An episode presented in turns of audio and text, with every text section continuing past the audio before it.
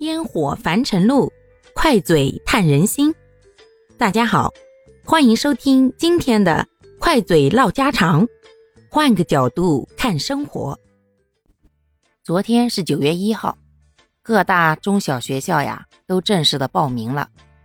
只不过今年呢有点特殊，一号报完名以后并不上学，而是到下个星期一的四号正式上课。这一年一度的开学季啊，不少的家长心里面呢是既轻松了，又有点失落。轻松的是，好不容易在家两个月了，可算是把这帮大小闹腾的神兽们都给送走了。尤其是家里面有两个或两个以上孩子的，那真的是阿弥陀佛，善哉善哉，可算是开学了呀。但是吧，现在。关于这个校园欺凌、校园霸凌的话题啊，那也是屡上热搜啊。不少地方都爆出了孩子在学校受别人欺负的事儿，所以有部分家长啊，心里面就对于这个送孩子到学校以后会不会被别人欺负啊，一直有点忧心忡忡的。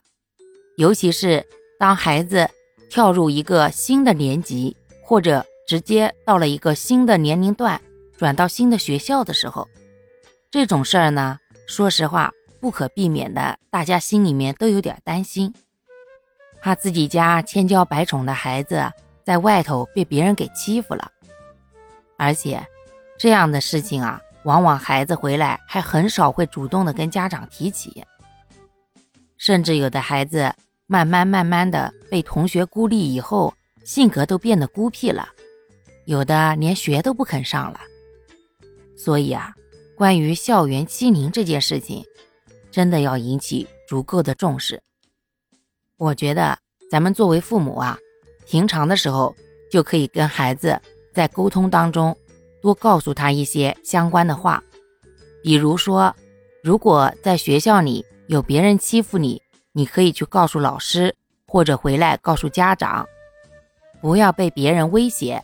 不要害怕，爸爸妈妈永远是你最坚强的后盾。另外，这些事情其实是不对的。如果别人想要借此来欺负你的话，你要勇于反抗。当他们欺负你的时候，那你不要做先动手的那个人。但是别人真的要打你了，你也不要怂。记住了，打回去，让别人知道你也不是好惹的。不过现在，说实话，学校关于这方面的宣传也比较多，经常会在那个安全教育平台上发布相关的小视频，让孩子们自己去学习。学习完成之后啊，还要做后面的一些附带的题目，增强他们自己对于这方面的认知。